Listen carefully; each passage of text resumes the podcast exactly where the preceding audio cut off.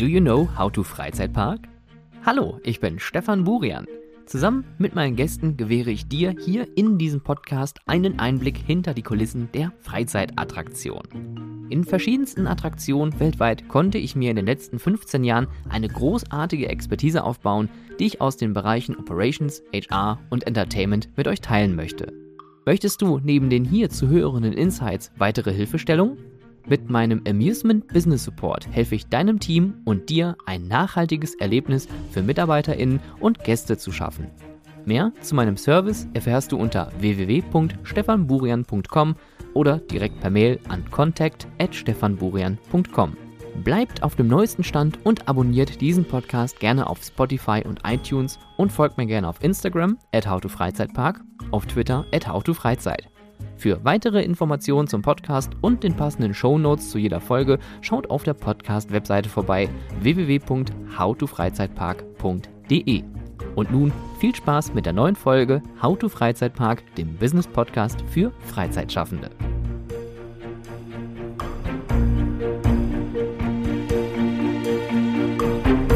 Vielleicht kennt ihr diese Bilder aus der Tierwelt, wenn ähm, Tiere miteinander leben und arbeiten, obwohl es komplett unterschiedliche Tiere sind.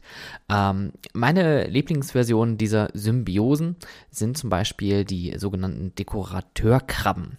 Vielleicht habt ihr davon schon mal gehört, die sind ziemlich cool. Das sind so ähm, kleine Unterwasserkrabben, die haben einen sehr stacheligen Panzer und an diesem Panzer stecken die sich fremdes Material dran. Das kann zum Beispiel Schwamm sein oder irgendwelche Algen, damit die sich tarnen, ja, also damit die nicht so schnell am Meeresgrund gefunden werden, weil gerade Rochen zum Beispiel essen sehr, sehr gerne Krabben, ja, die knacken das dann mit ihrem festen Kiefer. Ähm, anyway. Und diese Dekorateurkrabbe lebt aber auch in Symbiose mit anderen Tieren, unter anderem zum Beispiel Seeanemonen. Seeanemonen, das kennt ihr auch sicherlich von Findet Nemo her, da wohnen die Clownfische drin. Seeanemonen sind Nesseltiere, das sind also Lebewesen tatsächlich und das sind ähm, für kleinere Tiere sind die schon sehr giftig. Und jetzt geht die Dekorateurkrabbe daher und steckt sich so eine Anemone oben auf den Panzer. Und die Anemone wird den ganzen Tag dann durch die Gegend getragen. Hat natürlich den Vorteil für die Seeanemone, als Filtrierer, das heißt also, die frisst alles, was so im Wasser umherschwimmt. Ähm, diese Kleinstpartikel, die dort umherschwimmen, das Futter für die Seeanemone, können durch die Bewegung viel besser und einfacher aufgenommen werden, sodass die Seeanemone immer was zu essen kriegt. Im Umkehrschluss hat die kleine äh, Dekorateurkrabbe einen zusätzlichen Schutzmechanismus. Sollten also mal größere Tiere daherkommen und ähm, aus Versehen diese Krabbe in den Mund nehmen, werden die natürlich direkt von dem Nesselgift besprüht und äh, dann äh, schmeckt die Krabbe halt nicht mehr ganz so gut. Es gibt aber auch noch ganz andere Bilder. Ihr kennt zum Beispiel diese Vögel, die auf Nilpferden stehen äh, und dann quasi die äh, Nilpferde sauber picken und im Umkehrschluss sind die Vögel dann ähm, ja geschützt durch die Nilpferde, weil keiner kein anderes Tier greift Nilpferd an oder auch Nashörner und so weiter und so fort. Um, aber es gibt nicht nur die Symbiosen in der Tierwelt, sondern auch in der Menschenwelt gibt es etwas ähnliches und das nennen wir dann Synergie. Und Synergie habt ihr bestimmt auch schon mal gehört, vielleicht auch sogar auf der Arbeit. Das sagt man immer ganz nett, wenn man versucht, Teams näher zusammenrücken zu lassen, um verschiedenste Stärken und auch Schwächen miteinander zu kombinieren, um dann die bestmöglichste Energie daraus zu nutzen. Und das, äh, bevor wir da jetzt, glaube ich, weiter drauf einsteigen, Synergie, zumindest laut äh, Oxford Languages, ist äh, die Definition im, im, im Deutschen Energie, die für den Zusammenhalt und die gemeinsame Erfüllung von Aufgaben zur Verfügung steht. Das heißt also, wenn ich eine Energie besitze, die jemand anderen hilft, eine Aufgabe ähm, zu bewältigen, dann kann ich diese Synergie, das heißt also meine Energie, die ich dann quasi für die gemeinsame Erfüllung hier zur Verfügung stelle, dann nutzen. Also diesen Vorgang oder dieses, dieses gemeinsame, dieser Zusammenhalt, das ist die Synergie. Und äh, Synergie wird natürlich auch häufig äh, als Synonym benutzt. Ähm, und äh, dieses Synonyme oder diese Synonyme möchten wir heute ein wenig runterbrechen. Denn solche Energien und ähm, solche, solche, äh, solcher Austausch von äh, Knowledge zum Beispiel, operativen Wissen oder auch äh, einer, einer Handlung, einem, einem wirtschaftlichen oder wissenschaftlichen Aspekt. Diese Zusammenhalt und diese gemeinsame Erfüllung einer Aufgabe kann man auch in verschiedenen Wirtschaftszweigen kombinieren. Und darum geht es heute. Und die Energie bzw. die große Aufgabe die man hier erfüllen möchte, ist natürlich in unserer Freizeitwelt ganz klar. Wir möchten eine Guest Experience erstellen, wir möchten einen äh, großartigen Moment für unsere BesucherInnen und auch für unsere MitarbeiterInnen ähm, erstellen, ja. Und das ist halt unsere große überstehende Aufgabe.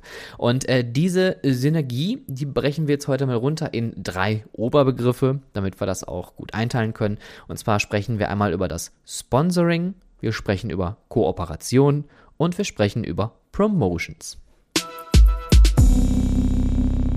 Fangen wir mal an mit dem Sponsoring oder Sponsoring oder ähm, das Präsentieren. Denn ihr kennt das sicherlich von verschiedensten Attraktionen. Eine Attraktion oder auch eine Show wird präsentiert von irgendjemandem. Und in Deutschland haben wir da auch recht viele gute Beispiele und die meisten finden wir tatsächlich im Europapark. Da wird zum Beispiel der äh, große Coaster Silverstar, gesponsert von Mercedes. Ja, also man könnte, also ich glaube nicht, dass da irgendwo steht. Ich muss das wirklich gerade mal überlegen, ob das da steht mit präsentiert. Aber ich kann mich noch an äh, Moviepark-Zeiten erinnern, wo man anfangs auch viele Sponsoring-Punkte ähm, hatte. Unter anderem wurde unsere Movie Magic Special Effect Show damals gesponsert oder präsentiert von Tele5.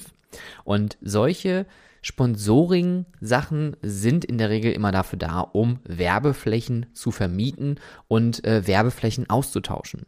Andersrum geht das natürlich auch. Auch ein Freizeitpark kann etwas sponsern und auch da muss man wieder nach Rust blicken. Ähm, der Europapark hat ja letztes Jahr den großen äh, Klopper gebracht und hat eine, äh, eine Kooperation bzw. eine Sponsoring-Kooperation eingegangen mit dem äh, ersten FC Freiburg. Das heißt also, das Stadion dort unten heißt jetzt Europapark Stadion.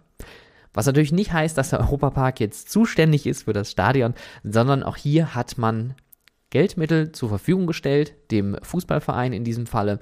Und der Fußballverein profitiert davon natürlich durch die ähm, Geldeinnahmen, können die an ihrem, ja, an ihrem Team arbeiten, an ihrem Stadion arbeiten. Und im Umkehrschluss hat der Europapark eine großartige und sehr hochwertige Werbefläche zur Verfügung gestellt bekommen. Und solche Sponsoring-Sachen sind in der Regel recht schlicht. Ja, also man hat äh, entweder dieses äh, irgendetwas wird präsentiert von, dann gibt es hier und da mal einen Aufsteller, dann gibt es äh, vielleicht Werbung, ähm, Töne, ja, äh, auch hier, hier, erinnere ich an den Moviepark gerne zurück, äh, wo FX oder Moviepark Express eine Zeit lang von Mazda gesponsert wurde und so wurde im Lift dann immer dieser äh, Mazda-Jingle mit diesem Zoom, Zoom, Zoom dann abgespielt. Einige von euch Fans da draußen werden sich sicherlich noch an diese Zeit erinnern können.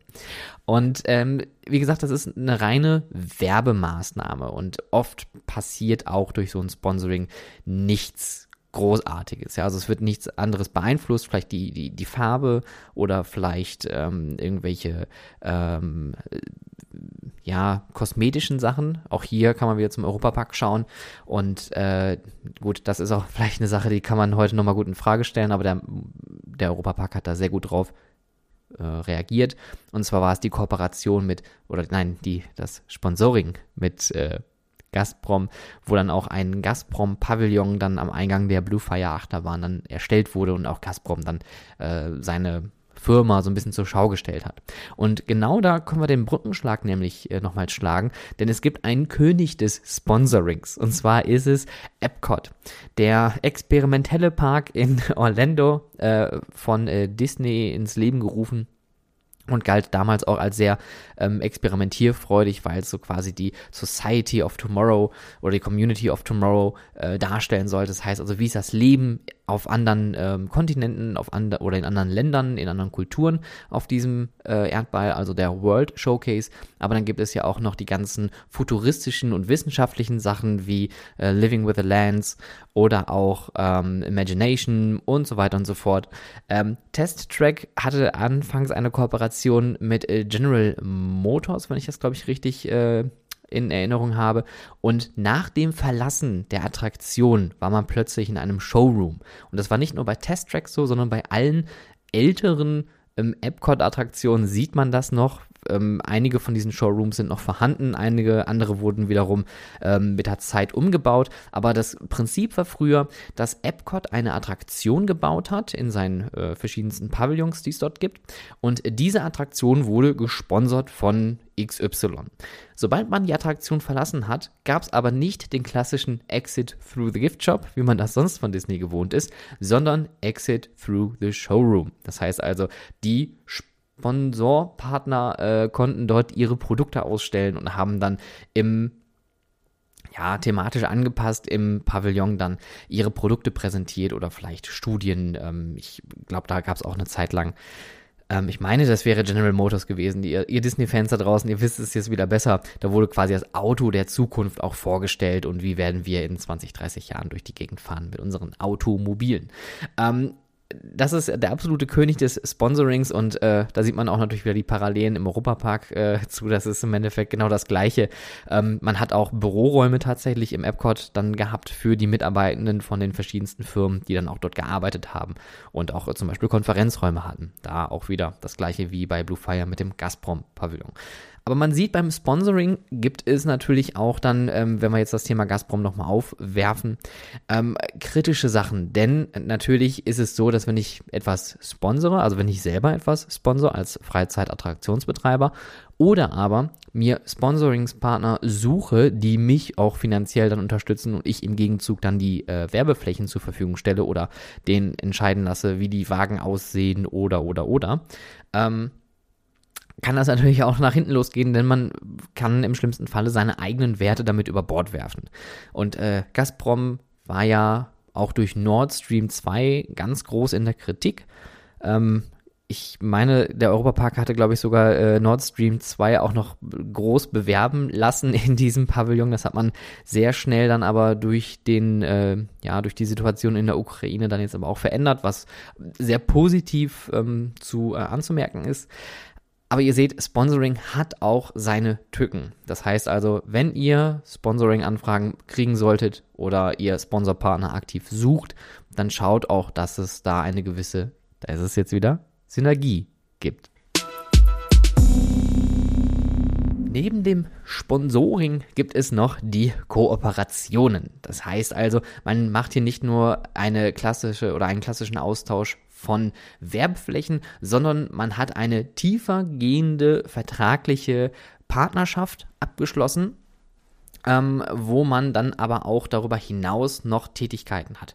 Und das ist oft im Marketing so. Das heißt also, wenn ich jetzt einen Sponsoring-Partner habe und wir machen einen Sponsoring-Vertrag, dann kann es auch sein, dass wir darüber hinaus, deswegen habe ich mich äh, im ersten Part auch so oft versprochen in diese Richtung, obwohl das gar nicht so ein falsches Versprechen ist, weil Sponsoring ist wirklich nur dieses Präsentieren und dann ist in der Regel Ende. Wenn man aber eine Kooperation, eine Kooperations-Sponsoring macht oder einen Sponsor-Koop-Partner hat an der Stelle, dann macht man auch gemeinsame Pressemitteilungen, da macht man auch gemeinsame, äh, einen gemeinsamen Austausch von Medien, ne, dass man auch dann die Medien von dem anderen irgendwo zeigt, dass man vielleicht aber auch den Park zum Beispiel irgendwo hinbringt, dass zum Beispiel die Euromaus keine Ahnung, zum Beispiel dann äh, auch jedes Mal bei einem Fußballspiel anzutreffen wäre. In Fußballklamotten im besten Falle natürlich. Ähm, aber solche Kooperationen können auch ganz, ganz anders aussehen. Und deswegen war mir diese Folge jetzt auch so wichtig, weil Oft ist es so, dass wenn man eine Freizeitattraktion betreibt, man sich dann natürlich denkt, okay, wir wollen jetzt hier, keine Ahnung, ich habe die Zielgruppe in meinem Indoor-Spielplatz eher an jüngere Leute, an jüngere Menschen, Familien mit Kindern zum Beispiel. Wir wollen denen aber irgendetwas Gutes tun. Und jetzt habe ich zwar meinen eigenen Shop, ja, mit meinen eigenen Produkten, aber vielleicht möchte ich denen noch zusätzlich etwas anbieten, was denen gut tun könnte. Gerade in so Indoor-Spielplätzen würden sich dann so Hygieneartikel anbieten für Kleinstkinder, Babys, Windeln, Babynahrung etc. Und dann könnte man natürlich jetzt selber sagen, okay, ich kaufe das ein, ich verkaufe das. Oder aber man sucht sich hier einen guten Kooperationspartner und äh, versucht das Ganze out zu sourcen. Und da hat der Europapark in meiner Meinung nach äh, einen richtig guten Kooperationspartner gefunden. Und zwar gibt es unten an dem Eurotower, auf der Rückseite vom Eurotower, gibt es einen kleinen DM. Dort können verschiedenste Hygieneartikel sowohl für kleinste Menschen als auch erwachsene Menschen gekauft werden, wenn es mal an Sonnencreme fehlt, wenn man Taschentücher braucht, Darmhygieneartikel oder Babyhygieneartikel, ja. Das heißt also, wenn ich als Gast irgendwo bin und ich stelle fest, ah, oh, Jupp, äh, ich habe zu wenig Windeln eingepackt für mein kleines Kind, ähm, dann kann man hier schnell für Nachhilfe sorgen, hat also eine gute Möglichkeit gefunden, den Gästeservice zu enhancen. Ja, man macht hier also mehr, als man normalerweise verkaufen würde, aber man macht das nicht aus der eigenen Hand, weil DM, das muss man auch an der Stelle sagen, absolut großartiger Arbeitgeber, also so zumindest das, was man hört, aber eine gute Firma, weil das, was sie machen, setzen sich auch sehr für Nachhaltigkeit ein und äh, für verschiedenste politische Themen auch, die sehr von Vorteil sein können für ähm, auch Leute, die vielleicht nicht so ein Gehör kriegen. Und da ist es eine gute Kooperation, wenn man sagt, wir machen eine DM-Filiale auf in abgespeckter Variante bei uns im Park. Jetzt ist natürlich nur die Frage, ähm, was, was, wie, wie ist denn da der Austausch? Und an diesen ganzen Sachen kann ich nicht so tief reingehen, weil Vertragsmodalitäten bei Kooperationen sind immer unterschiedlich.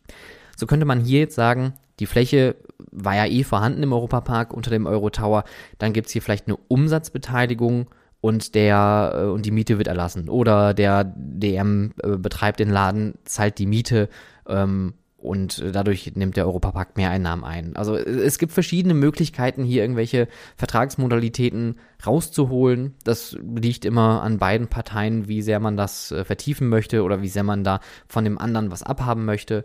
Ähm, solche Kooperationen sind aber mittlerweile ganz normal und man kennt das sogar noch von ja, eigentlich längerer Zeit her. Und zwar ähm, gerade die Merlin Parks in England haben vor nicht allzu langer Zeit noch große Kooperationen gehabt und haben ihre F&B ähm, Produkte outgesourced. So gab es zum Beispiel, ähm, jetzt muss ich nochmal überlegen, ich glaube, das war ein Burger King in Chessington und ein Pizza Hut in, im Thorpe Park oder umgekehrt. Ich weiß es jetzt nicht mehr ganz genau. Aber man hat hier ähm, auf die große Expertise von den Systemgastronomien zurückgegriffen, hat gesagt, okay, gut, wir haben hier das Restaurant, wir haben die Fläche, ähm, vielleicht haben wir nicht die eigenen Möglichkeiten, das hier zu bespielen, weil aus Gründen, keine Ahnung, vielleicht gab es keinen FB-Manager oder vielleicht war das Thema einfach nicht so groß oder vielleicht war das Essensangebot nicht so groß und wollte das erstmal ausprobieren. Also hat man gesagt, man holt sich jemanden, der das schon gut kann und der macht das dann für einen. Der Moviepark macht das auch. Dort gibt es ja den äh, Kooperationspartner Subway. Die sind an der Main Street ähm, am Hollywood Boulevard angesiedelt. Die haben dort ihre Subway-Filiale und die wird zum Beispiel auch komplett extern ähm, betrieben. Das hat natürlich den riesengroßen Vorteil, die Parks selber, die solche Outsourcing-Sachen ähm, machen, haben keine operative Eigenleistung an der Stelle. Das heißt, bis auf die Stellung der Fläche und vielleicht noch äh, technischen Support für was auch immer anfallen kann, ja, dass also das eigene Maintenance-Team da natürlich dann mit unterstützt, wenn es da irgendwelche Probleme gibt. Aber betrieben wird es von den Fremdfirmen, so sagt man das dann immer im schönen Deutschen. Und diese Fremdfirmen stellen dann auch die Mitarbeiter, schulen die Mitarbeiter und kümmern sich, dass der Laden läuft. Das heißt also, wenn man das so möchte, hätte man hier schon fast eine Cash-Cow, weil das Geld kommt an der Stelle mindestens dann durch die Miete eh immer rein. Und wenn man dann noch diese Umsatzbeteiligung macht, dann hat man einen ganz guten Geldfluss. Der Nachteil jedoch bei solchen Kooperationen ist, da man das nicht mehr in der eigenen Hand hat, hat man auch an der Stelle keine äh, Weisungsbefugnis mehr. Das heißt also, wenn die Läden nicht gut geführt werden und dadurch die Guest Experience und der Guest Service äh, leidet, dann hat man erstmal keine Möglichkeit darauf zu reagieren. Da muss man sich mit dem Vertragspartner dann wieder auseinandersetzen und schauen, wo das Problem liegt. Vielleicht sind es auch äh, verschiedene Erwartungen, die nicht erfüllt oder nicht kommuniziert worden sind. Und ähm, ja, dann kann es auch schon mal Stunk geben und dann scheitern auch solche Kooperationen mal. Ähm, aber in der Regel hat sowas eher Vorteile und gerade bei großen Ketten, die wissen, was sie tun und jahrelang auch im Geschäft sind, macht es Sinn, solche Kooperationen einzugehen. Wie gesagt, wie bei äh, Europapark auch mit dem DM. Das ist eine absolut großartige Möglichkeit, mehr Umsatz zu generieren und auch mehr Service anzubieten.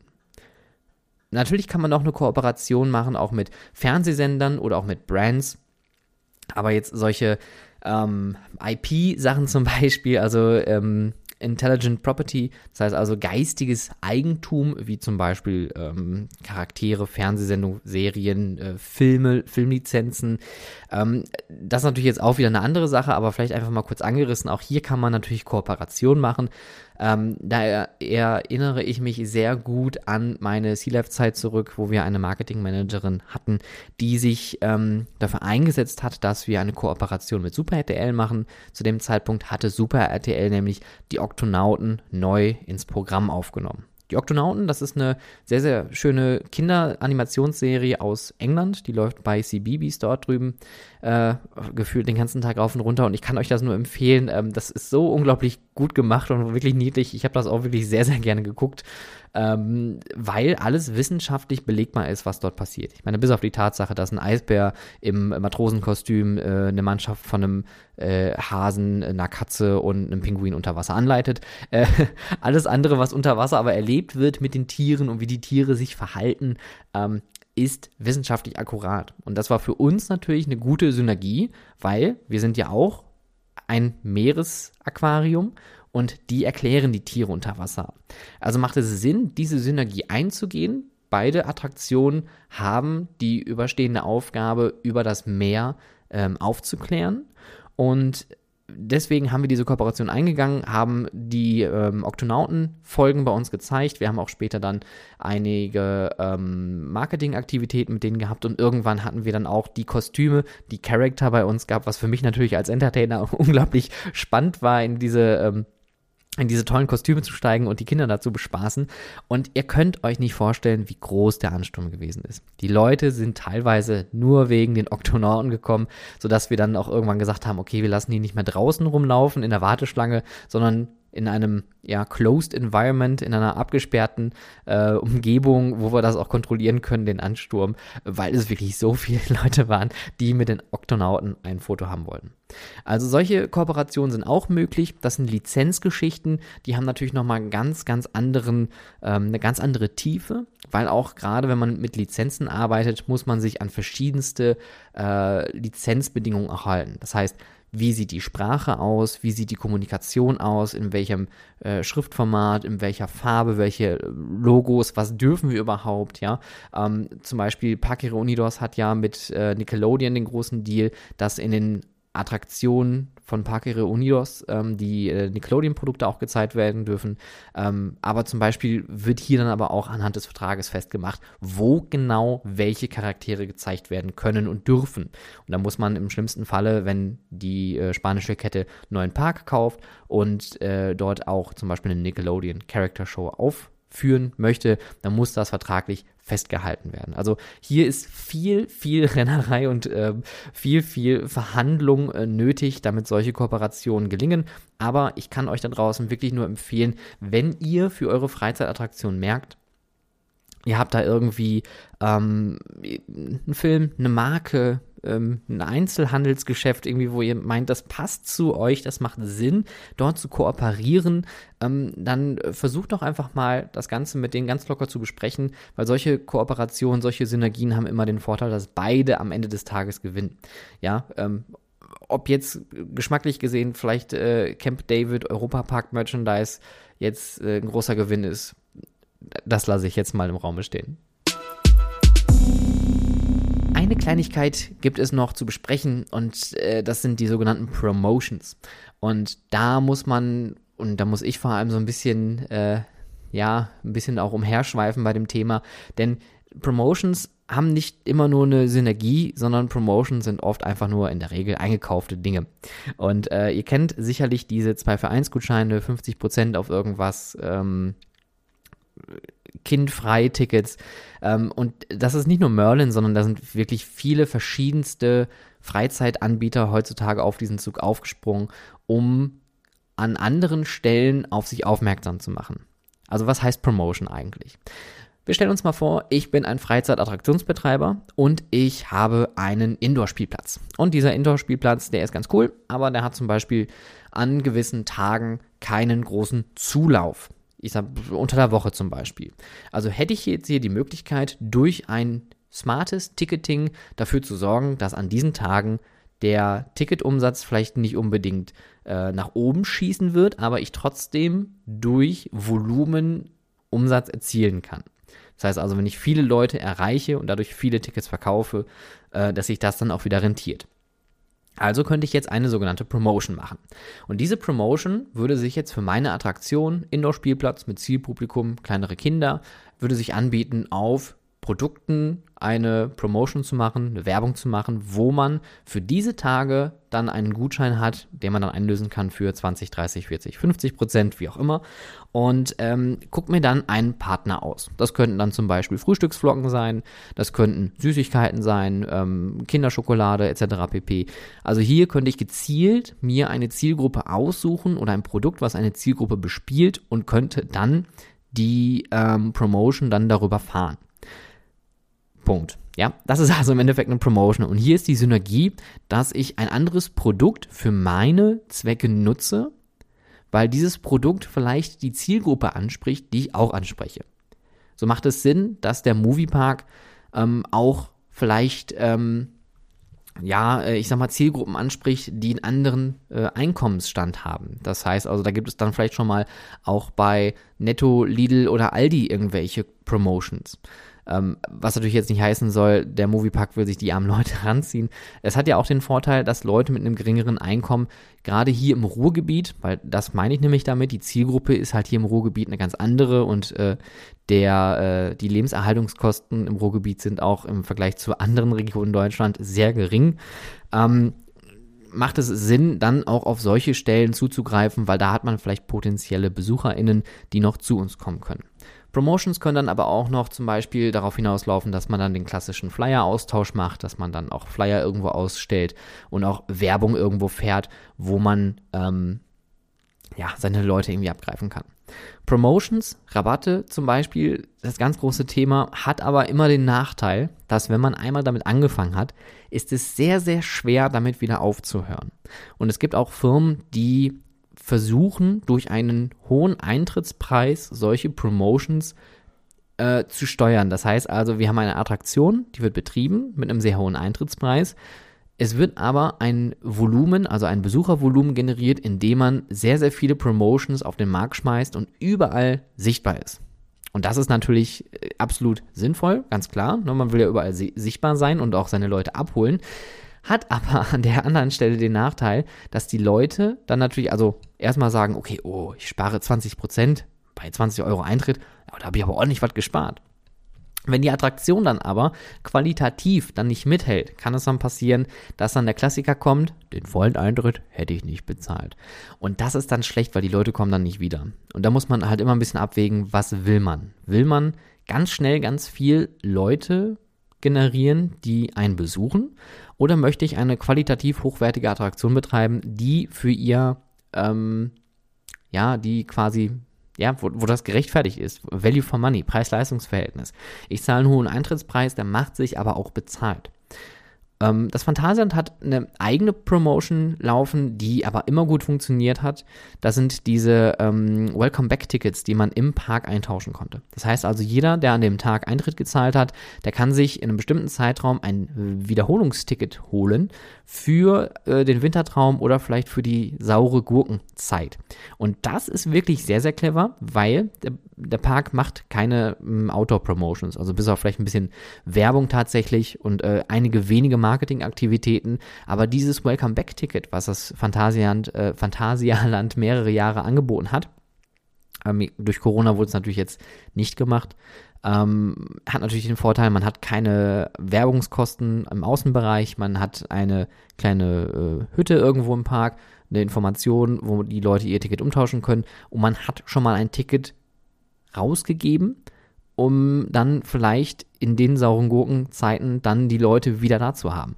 Und der Vorteil ist, und ich sage es gerne nochmal, das habe ich glaube ich auch äh, bei dem Thema Beschwerdemanagement gesagt, Eintrittstickets kosten kein Geld. Ja, ich verlange die 30 Euro oder 40 Euro Eintrittspreis, damit ich natürlich meine Kapazitäten dadurch steuern kann und natürlich einen stetigen Fluss habe. Aber das ganze Geld kommt natürlich durch die Secondaries, also durch Retail, alles was ich verkaufe an Merchandise, durch Essen und Trinken und vielleicht durch Fastpässe, Upsales etc. Und wenn ich jetzt einen Eintritt verschenke, für 30 Euro habe ich einen Einsatz von 30 Euro gerade getätigt, mit der Wahrscheinlichkeit, dass diese 30 Euro vielleicht sogar in 60 Euro eingelöst werden, weil wenn die Leute dann zu einer Zeit kommen, wo vielleicht nicht viel los ist, wird natürlich dann nochmal das Restaurant ausprobiert, dann wird hier nochmal ein Kaffee getrunken und ein Eis gegessen, ja. Das sind so diese, diese Wunschrechnungen, die man macht, aber tatsächlich ist es so, dass Leute, die dann durch ja, das ist ja ein Geschenk im Endeffekt vom Park. Der Park schenkt dir nochmal äh, ein, ein Wiedersehen, ein schönes. Ähm, dann gibt man natürlich nochmal Geld aus, weil man hat ja da was gespart. Dann kann man da auch nochmal ein bisschen, ne, hier sich so ein bisschen gehen lassen. also Promotions äh, im Stile von Rabatte und so weiter und so fort kann man machen, muss man aber hier immer bedenken, ähnlich wie mit dem Sponsoring, dass man hier auf seine eigenen Werte achtet und sich nicht zu sehr verkauft. Es gibt noch andere Promotions, wie Promotions-Auftritte zum Beispiel, das sind dann diese Promos, die man so kennt, wenn man mit einem Stand irgendwo steht, dass man vielleicht an einem anderen Standort irgendwie äh, Werbung macht für den anderen. Auch da kann ich mich an interessante, Ko äh, nicht Kooperation, an äh, interessante Promotions erinnern, wo wir dann mal in einem Möbelhaus, ich glaube, wir waren mehrfach in einem Möbelhaus mit einer äh, Attraktion und haben dort mit einem Charakter und einem verkleideten Mitarbeiter was gemacht. Wo ich mich frage, ist das wirklich sinnvoll, dass, dass man mit einem Charakter in einem Möbelhaus am Wochenende steht? Anscheinend hat es wohl eine gute Kommunikation, eine gute Absprache zwischen beiden Parteien gegeben.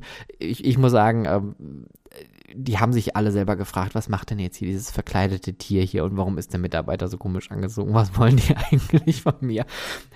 Das Möbelhaus hat natürlich den Vorteil, die haben so ein bisschen Events, ja, die haben so ein bisschen was, was die auch selber promoten können. Das heißt, sie können äh, sagen, hier heute zu Gast, äh, äh keine Ahnung, Hans Wurst und Captain Blaubeer äh, stehen für Fotos parat. Klar, natürlich, aber ein Möbelhaus muss jetzt keine Besucher in dem Sinne generieren. Also ich glaube, die, die Zeiten sind doch vorbei. Oder? Wie ist also das Fazit? Ihr müsst nicht alles alleine machen. Das ist das Schöne an dem Kapitalismus, wenn man das so möchte. Es gibt genug Leute, die Geld verdienen möchten. Und ihr wollt natürlich auch Geld verdienen. Ganz klar, ihr seid ein Wirtschaftsunternehmen. Man geht aber natürlich noch einen Schritt darüber hinaus und sagt, ich möchte aber nicht nur Geld verdienen, ich möchte auch eine gute Guest Experience bieten. Ich möchte etwas anbieten, was einen Mehrwert hat. Und da gibt es Kooperationen, da gibt es Sponsoring-Möglichkeiten. Man kann ähm, räumliche Veränderungen machen, um einen Vertragspartner auch herzlich einzuladen. Ne? Also jetzt auch wenn Gazprom einfach so von der Firma her das schlechtere Beispiel ist, aber man hat es hier zumindest optisch entsprechend gut aufgeführt mit diesen LED-Wänden, was auch wirklich super cool ausschaut. Ähm, und man hat die Möglichkeit durch Kooperationen, andere Expertise in seine äh, Freizeitattraktion ihr Ding zu tun. Ob es DM ist mit einer schönen Filiale oder ähm, eine Pizza Hut, eine McDonalds oder was auch immer. Ja, also da gibt es verschiedenste Möglichkeiten und ich kann euch nur empfehlen, ihr müsst nicht alles alleine machen. Haltet Ausschau nach guten Kombinationsmöglichkeiten von gewissen ähm, Werten auch. Das heißt also, wenn für euch Nachhaltigkeit wichtig ist, solltet ihr jetzt vielleicht nicht unbedingt weiß ich nicht. Kann, ich möchte jetzt hier auch kein, kein, kein Green-Shaming betreiben, ähm, aber wenn ihr auf Nachhaltigkeit setzt, solltet ihr vielleicht einfach gucken, ob ihr einen Kooperationspartner habt, äh, den ihr euch ranholen könnt, der vielleicht nachhaltige Produkte auch verkaufen kann für euch, von euch, wie auch immer. Also hier kann man auch verschiedenste Kooperationen eingehen, äh, wenn man sagt, ich verkaufe euren Kram bei uns und im Gegenzug macht ihr uns einen guten Preis. Ja, also hier gibt es viele Möglichkeiten. Ich kann das nur noch mal wirklich laut aussprechen es muss passen. Ja, es muss wirklich passen. Ich finde das immer ganz, ganz, ähm, naja, schlimm finde ich es nicht, aber mir tut so ein bisschen das Herz weh, wenn ich sehe, dass eine Attraktion mit einem guten Branding und einer, einer guten Marke dahinter plötzlich Gutscheine bei Kick irgendwie raushaut. Und Kick ist wirklich keine Firma oder keine, keine Marke, die in Deutschland einen guten Namen hat, genauso wie Teddy. Die sind leider ein bisschen schrommelig. Vielleicht tue ich jetzt hier auch jemandem was Böses. Ähm, das, das ist gar nicht so gewollt, aber das Image ist einfach nicht gut. Und dann zu sagen, ich habe hier eine High-Class-Attraction und die wird jetzt gesponsert von äh, Björn Müller, Beton und Co. KG. Weiß ich nicht, ob das passt und ob die Leute das verstehen. Ja, es sollte Sinn ergeben. Gemeinsame Ziele und gemeinsame Werte sollten hier übereinstimmen. Ähm, und und äh, man sollte dann auch schauen, dass man diese Kooperation auch sichtbar macht, dass man dieses Sponsoring sichtbar macht und dass man für beide Parteien ein Win-Win daraus findet. Weil Sponsoring, Kooperation und Promotions machen nur Sinn, wenn beide Seiten davon profitieren und nicht, wenn zum Beispiel, und ich sage es gerne nochmal, dann ist es auch für diese Folge oft genug gesagt, so wie mit Gazprom kann das natürlich dann auch Schaden erzeugen. Aber man hat ja, ich sag's gerne nochmal, einfach gut gehandelt. Aber es sollte am Ende des Tages Sinn ergeben und es macht für BesucherInnen keinen Sinn, wenn sie zum Beispiel äh, eine Jugendmarke, also wenn, wenn ein, eine Indoor-Attraktion, ein Kinderspielplatz jetzt Werbung machen würde auf Zigarettenschachteln. Das macht natürlich keinen Sinn. Synergie ist immer dafür da und ich wiederhole nochmal das aus dem äh, Oxford Languages. Energie, die für den Zusammenhalt und die gemeinsame Erfüllung von Aufgaben zur Verfügung steht. Also sucht euch diese gute Energie und geht nach vorne, gemeinsam, zusammen. Und Schlussbremse. Ab in die Station, Bügel auf. Das war's. Liebe Freizeitschaffende, diese Fahrt ist nun vorbei. Der Ausgang befindet sich auf der rechten Seite. Vergisst nicht auf dem Weg nach draußen eure Taschen mitzunehmen und diesen Podcast auf iTunes und Spotify sowohl zu bewerten als auch zu abonnieren.